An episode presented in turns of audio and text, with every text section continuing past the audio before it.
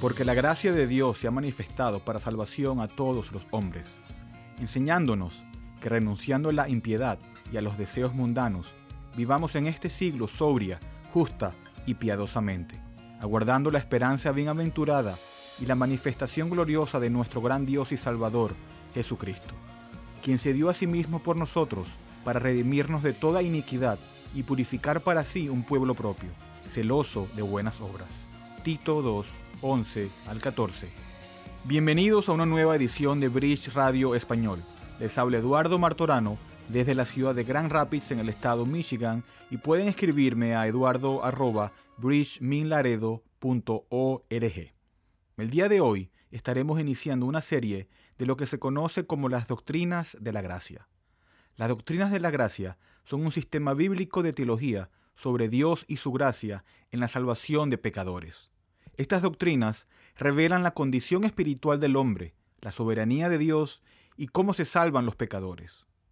Históricamente, las doctrinas de la gracia han tenido varios nombres tales como agustinianismo, predestinación, reformada, pero más comúnmente se los conoce como los cinco puntos del calvinismo.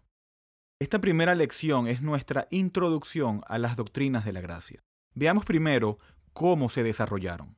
En la Biblia, escuchamos a los profetas de Dios recordándole a los israelitas acerca de sus antepasados, acerca de Abraham, Isaac, Jacob y José.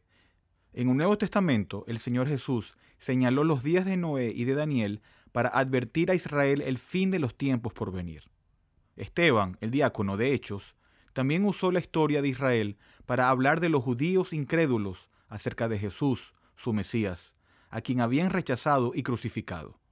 El apóstol Pablo miró a la historia a través del ejemplo de Elías y los siete mil santos silenciosos durante los días del malvado rey Acab y su esposa Jezabel, para enseñar que no todo Israel es el pueblo elegido de Dios.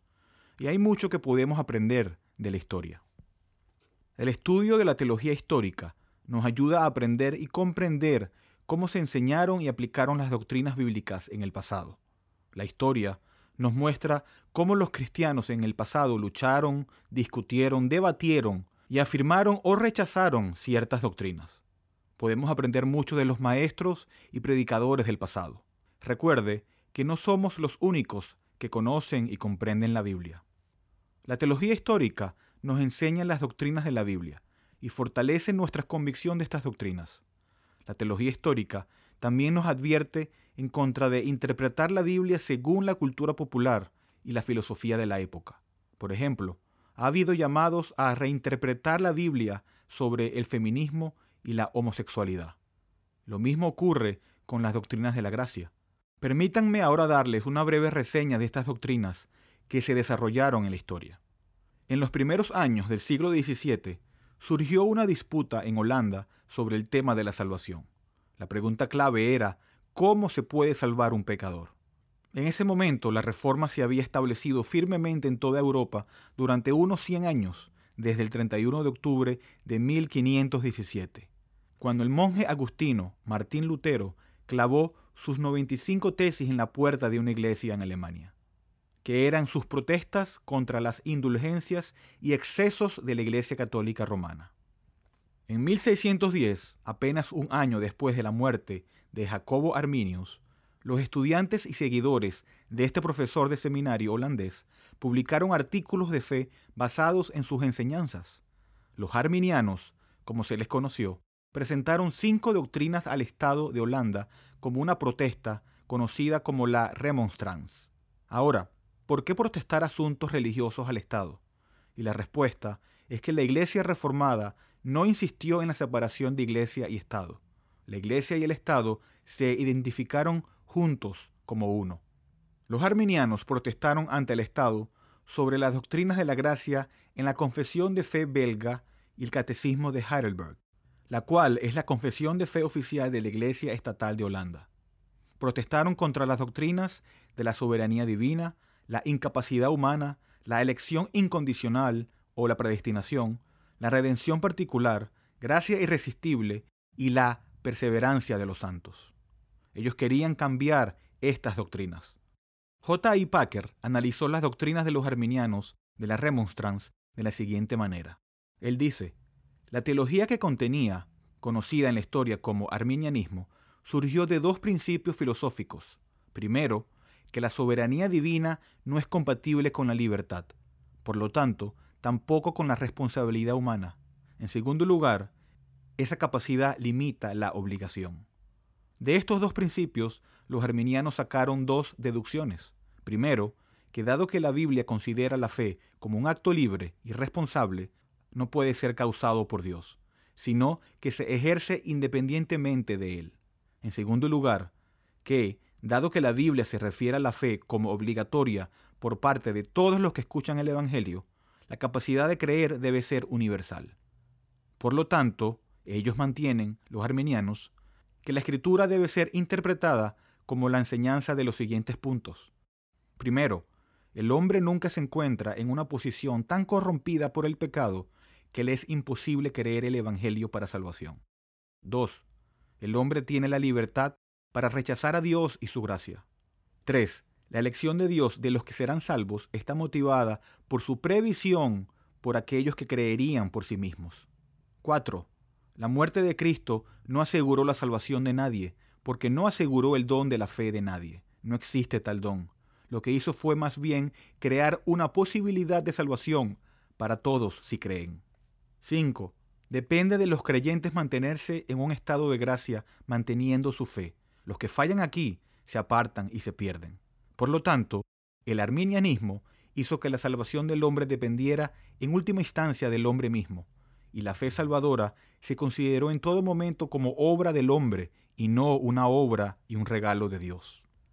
En respuesta a las protestas arminianas, se convocó una asamblea nacional en 1618 en la ciudad holandesa de Dort para examinar los puntos de vista de las doctrinas arminianas a la luz de las escrituras. Esta reunión no fue solo una reunión local. Además de 84 delegados holandeses, hubo 27 delegados de varios estados alemanes, Suiza, Inglaterra y Escocia. Creyentes de diferentes partes de Europa se reunieron para estudiar estos temas.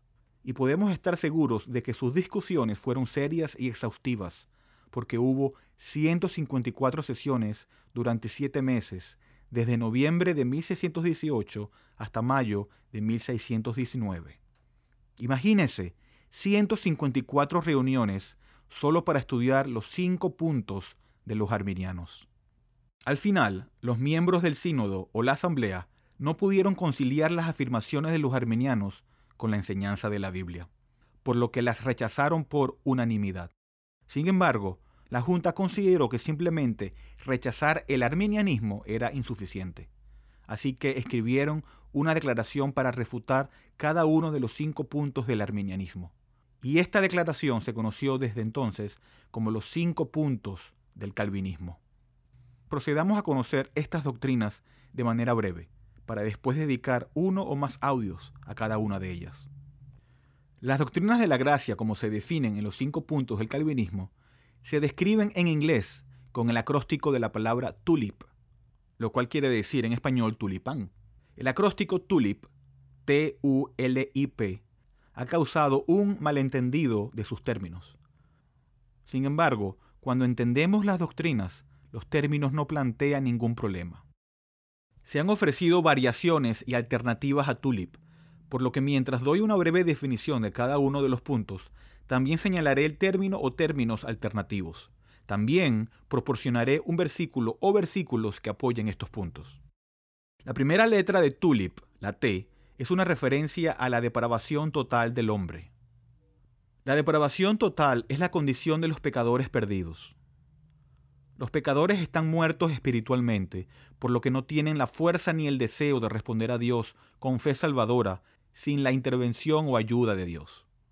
Otro término para la depravación total es depravación radical o generalizada. Esta es la condición de toda persona perdida sin Cristo. Una descripción completa de la depravación total del hombre se nos revela en Romanos 3, del 10 al 18, que dice, Como está escrito, no hay justo ni aun uno. No hay quien entienda, no hay quien busque a Dios. Todos se desviaron, a una se hicieron inútiles.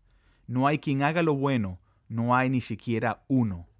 Sepulcro abierto es su garganta, con su lengua engañan, veneno de áspides hay debajo de sus labios. Su boca está llena de maldición y de amargura. Sus pies se apresuran para derramar sangre. Quebranto y desventura hay en sus caminos. Y no conocieron camino de paz. No hay temor de Dios delante de sus ojos. Aquí vemos cómo las palabras ninguno y todos en estos versículos son amplias e inclusivas. Estos versículos no describen a ningún individuo o grupo de personas en particular, sino que describen a cada persona de la raza humana. La siguiente palabra en el acróstico, la letra U, significa elección incondicional. Esto significa que Dios inicia la salvación de los pecadores sin ninguna condición de mérito o contribución humana. El término elección incondicional es sencillo en su significado. La mayoría de la gente no malinterpreta este término. Sin embargo, un término alternativo para esta doctrina es elección soberana, lo que significa que solo Dios elige. Un versículo relevante sobre la elección incondicional es Efesios 1.4, que dice, según nos escogió Dios en Él antes de la fundación del mundo, para que fuésemos santos y sin mancha delante de Él. La L en Tulip es la expiación limitada. Esta doctrina establece que la muerte de Cristo en la cruz es sólo para el pueblo elegido de Dios.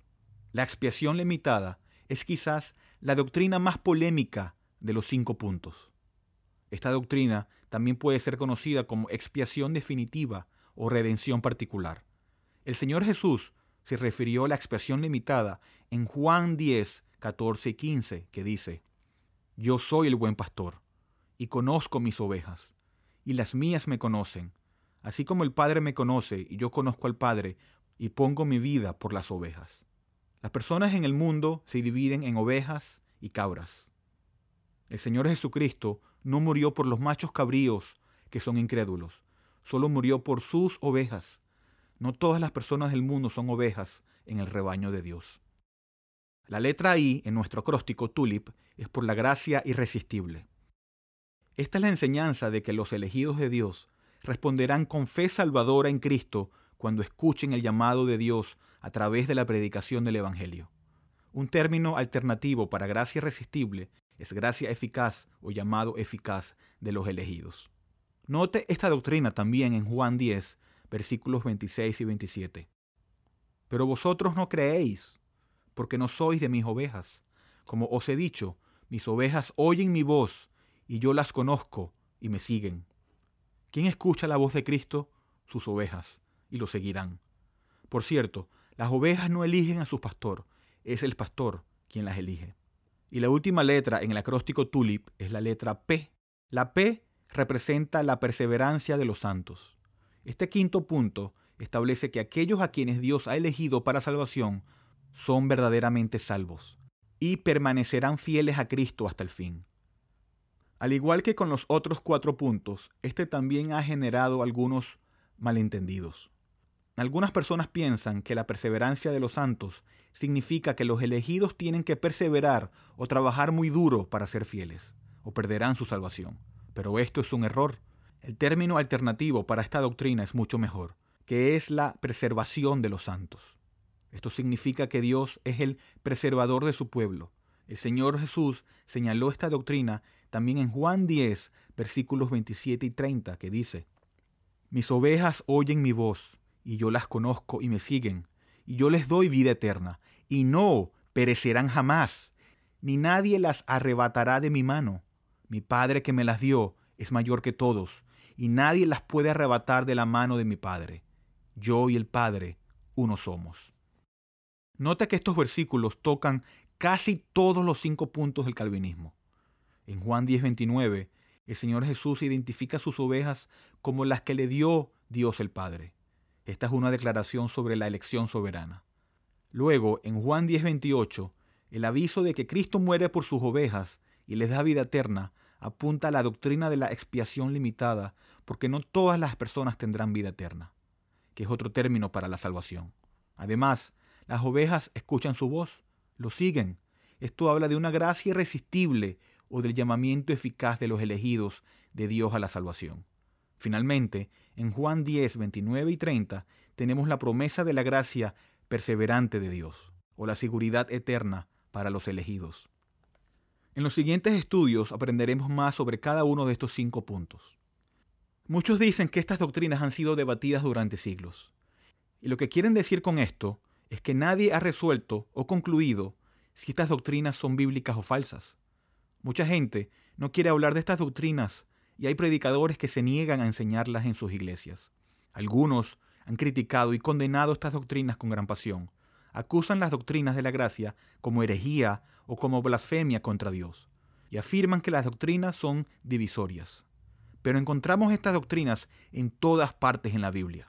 ¿Cómo podemos evitarlas y no enseñar estas doctrinas?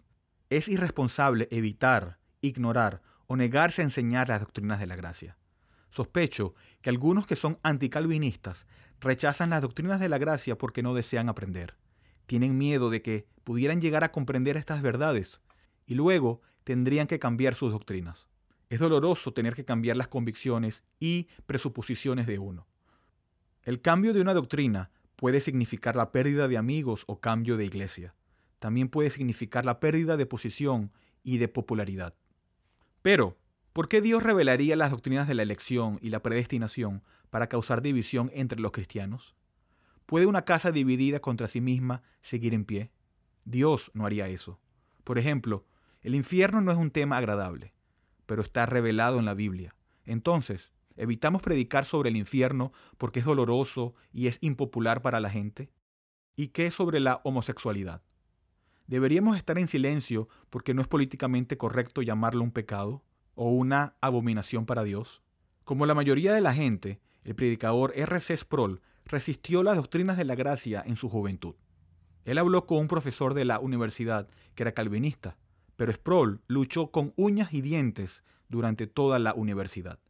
Luego fue al seminario y conoció a otro profesor a quien llamó el rey de los calvinistas. Sproul desafió a este profesor, John H. Gersner. Sproul dice, me resistí durante más de un año, mi rendición final llegó por etapas, etapas dolorosas. Comenzó cuando comencé a trabajar como pastor de estudiantes en una iglesia.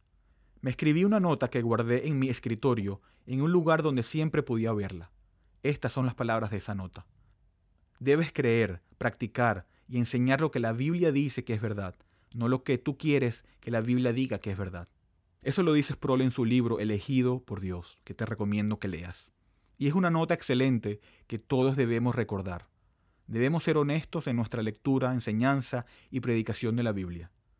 Una doctrina puede ser muy difícil de entender e incluso dolorosa de aceptar, pero no podemos creer lo que queramos. Tenemos que ser humildes para someternos a la palabra de Dios y no tratar de reinterpretar versículos a nuestro gusto. Ahora, muchas personas han atribuido las doctrinas de la gracia a Juan Calvino, pero estas doctrinas no comenzaron con Calvino. Fueron enseñadas por nuestro Señor Jesucristo y los apóstoles, e incluso podemos encontrar estas doctrinas en el Antiguo Testamento. Juan Calvino fue un talentoso expositor de la Biblia, pero decir que él originó o inventó las doctrinas de la gracia es como decir que Isaac Newton inventó la ley de la gravedad.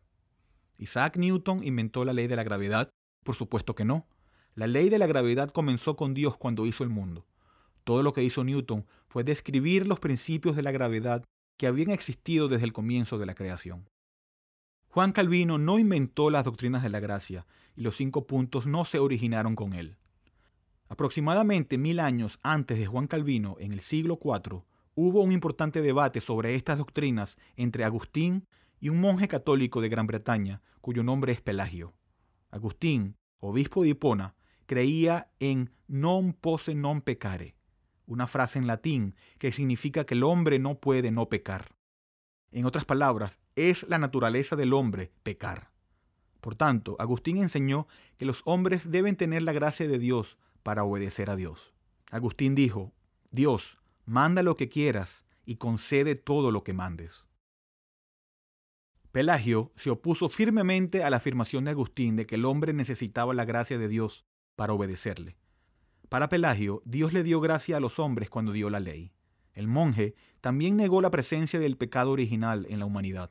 En cambio, afirmó que el pecado de Adán solo lo afectó a sí mismo y que el pecado de Adán no pasó a los miembros de la raza humana. Pero la enseñanza de Pelagio contradice al apóstol Pablo, quien escribió en Romanos 5:12, por tanto, como el pecado entró en el mundo por un hombre, y por el pecado la muerte, así la muerte pasó a todos los hombres, por cuanto todos pecaron. Dado que Pelagio creía que el pecado de Adán no se transmite a todos sus descendientes, enseñó que el hombre nace moralmente neutral y posee un libre albedrío absoluto. El hombre tiene la libertad de pecar o no pecar.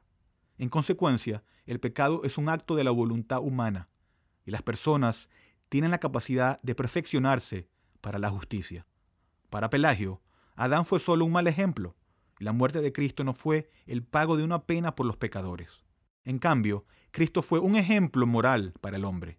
Pero en el año 418 después de Cristo, el concilio de Cartago rechazó el pelagianismo como enseñanza falsa y Pelagio fue declarado hereje. Pero el pelagianismo no murió, se convirtió en semi-pelagianismo, que enseña que la gracia de Dios y el libre albedrío humano son coexistentes. La idea del semi-pelagianismo es que el hombre, aunque debilitado por la caída de Adán, no murió espiritualmente. El semi-pelagianismo enseña que el hombre tiene la capacidad de cooperar con Dios en la salvación. Por tanto, la predestinación no depende de Dios, sino de la elección humana.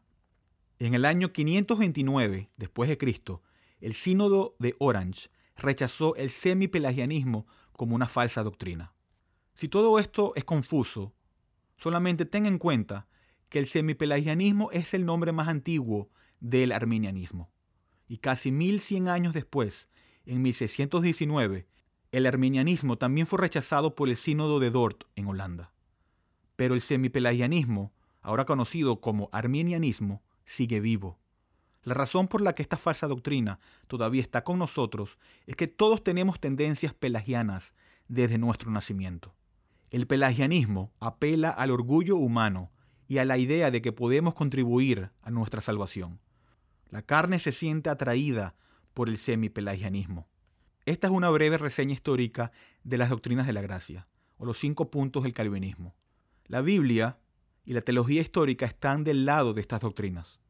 Estas doctrinas están registradas en la Confesión de Fe de Westminster, la Confesión belga y los 39 artículos de la Iglesia de Inglaterra. Las dos confesiones bautistas de Londres también afirmaron estas doctrinas. Las figuras históricas que creyeron y predicaron las doctrinas de la gracia incluyen Agustín, Martín Lutero, Juan Calvino, John Wycliffe, William Tyndale, John Bunyan, John Owen, Matthew Henry, William Carey, Jonathan Edwards, Carlos Spurgeon y muchos, muchos más. Ahora, doy la lista de estos nombres no porque la verdad de una doctrina esté determinada por el voto popular. No creemos en una doctrina porque la mayoría de la gente lo cree. Las doctrinas de la gracia se enseñan en las escrituras y están registradas en las confesiones históricas de fe. Muchos predicadores de la historia enseñaron estas doctrinas y todavía se predican en los tiempos modernos. Mi punto es este. Cuando vemos las doctrinas de la gracia en todas las partes de la Biblia y vemos a los que en el pasado las han creído y a los que hoy las creen, es prudente que hagamos nuestro propio estudio cuidadosamente antes de rechazarlas. Es prudente suspender nuestro juicio sobre estas doctrinas si no estamos seguros de ellas. Estas doctrinas son las verdades de Dios y no nos atrevemos a ser declarados culpables de hablar mal de ellas, porque entonces hubiéramos pecado contra Dios. Cuando entiendes las doctrinas de la gracia, verás que toda la gloria se le da a Dios por la salvación de los pecadores. Dios elige al pecador, Dios regenera al pecador y Dios le da la fe al individuo para creer en Cristo y ser salvo. Pero lo que enseña el arminianismo es todo lo contrario. Allí el hombre y su libre albedrío ocupan un lugar central en la salvación. Dado que el libre albedrío humano es tan importante, el arminianismo se inclina hacia el hombre. Y es por eso que en las iglesias que son arminianas, su enfoque está en experiencias seculares y humanas. En otras palabras, su filosofía de ministerio está centrada en el hombre. El método de evangelización en una iglesia arminiana depende de influir, impresionar, entretener e incluso presionar a la persona perdida para que tome una decisión. Ponen música, hay teatro y mucho canto en el servicio de adoración. Los sermones son breves y están llenos de historias. La Biblia no es fundamental en la predicación porque la enseñanza es superficial. La iglesia armeniana busca decisiones contando las manos que se levantan o las personas que se acercan al frente para recibir consejo y oración. Tengamos claro que no estamos en contra del evangelismo, pero debemos tener cuidado de que los conversos sean hechos para Cristo y no para nuestra iglesia. Hace más de 100 años, Benjamin Warfield, un teólogo de la Universidad de Princeton, dijo, el mundo debería darse cuenta con mayor claridad de que el evangelicalismo se sostiene o cae con el calvinismo. O nos paramos sobre el terreno elevado de las doctrinas de la gracia, que históricamente han sido identificadas como los cinco puntos del calvinismo, o descenderemos a una teología centrada en el hombre. Otro autor dijo, las doctrinas de la gracia permanecen o caen juntas, y juntas apuntan a una verdad central. La salvación es toda de gracia porque es toda de Dios y porque todo es de Dios, todo es para su gloria. Las discusiones sobre las doctrinas de la gracia no son lo mismo que las discusiones sobre una religión falsa. En cierto sentido, las discusiones sobre el caminismo y el arminianismo son discusiones familiares entre hermanos y hermanas que son creyentes en Cristo. Si alguna vez has luchado contra estas doctrinas antes de entenderlas y aceptarlas, sentirás empatía por quienes argumentan en contra de ellas y las rechazan. ¿Por qué deberíamos sorprendernos cuando hemos experimentado las mismas luchas? Los cristianos que han sido regenerados por el Espíritu Santo no son incrédulos por ser arminianos. El hecho es que los arminianos quieren que los pecadores sean responsables de aceptar o rechazar al Señor Jesucristo. De ahí su énfasis en el libre albedrío humano. Sin embargo, han elevado el libre albedrío humano por encima del absoluto libre albedrío de Dios, quien es el único soberano. Piensen esto, si Dios tiene el control de todo el universo que Él hizo, y nada ocurre sin su permiso, y si Él dirige el curso de la creación, las naciones y la historia humana, ¿cómo es que la voluntad humana es tan poderosa que Dios no puede vencerla? Si el libre albedrío humano es tan poderoso, entonces el hombre es más poderoso que Dios. El arminiano cree que la salvación se logra mediante los esfuerzos combinados de Dios, que toma la iniciativa, y el hombre que debe responder pero la respuesta del hombre es el factor determinante. El hombre juega el papel decisivo, no Dios. Los arminianos ven el resultado final en la decisión humana, pero los calvinistas ven la salvación como un proceso que comienza con Dios en la elección, no con la decisión humana. Los arminianos a menudo acusan a los calvinistas de no tener ninguna preocupación por la salvación de los pecadores debido a la creencia de la predestinación. Pero esa no es la actitud de los verdaderos calvinistas en absoluto. En cambio, esa es la actitud del hipercalvinismo, que es la falsa enseñanza de que el Evangelio debe ser predicado solo a los elegidos. Pero no conocemos la identidad de los elegidos de Dios antes de que ellos respondan con fe salvadora al Evangelio de Jesucristo.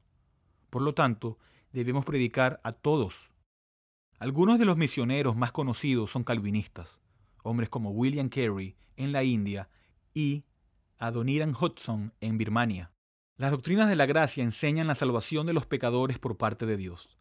Las doctrinas de la gracia son alimento espiritual de la palabra de Dios para todos los creyentes en Cristo. Aprender esta doctrina lo llevaría a la madurez espiritual, ya que nos ayudan a someternos a la palabra de Dios. Hasta aquí este audio de Bridge Radio Español. Si quieres profundizar en este tema, te recomiendo el libro Cinco Puntos hacia una experiencia más profunda de la gracia de Dios del autor y pastor John Piper. En el siguiente audio empezaremos a discutir la depravación total del hombre. Bridge es una librería cristiana reformada sin fines de lucro, ministerio de enseñanza y cafetería. Estamos dedicados a discipular y equipar a los cristianos para la obra del ministerio y la edificación del cuerpo de Cristo. Hacemos esto al proporcionar recursos a precios módicos, tales como Biblias nuevas y usadas y libros cristianos centrados en el Evangelio y materiales de estudio en inglés y español. Por favor, considera apoyar a Bridge Ministries a través de una donación única o mensual, ya que esto nos permite continuar con nuestro alcance local e internacional a través de nuestros estudios bíblicos, conferencias y Radio Bridge. Puede donar y encontrar más información sobre nosotros visitando nuestro sitio web en bridgeminaredo.org y me pueden escribir a eduardo.bridgeminaredo.org. ¿Cuál es tu único consuelo tanto en la vida como en la muerte? Que yo, con cuerpo y alma, tanto en la vida como en la muerte, no me pertenezco a mí mismo, sino a mi fiel Salvador, Jesucristo. Gracias por escuchar.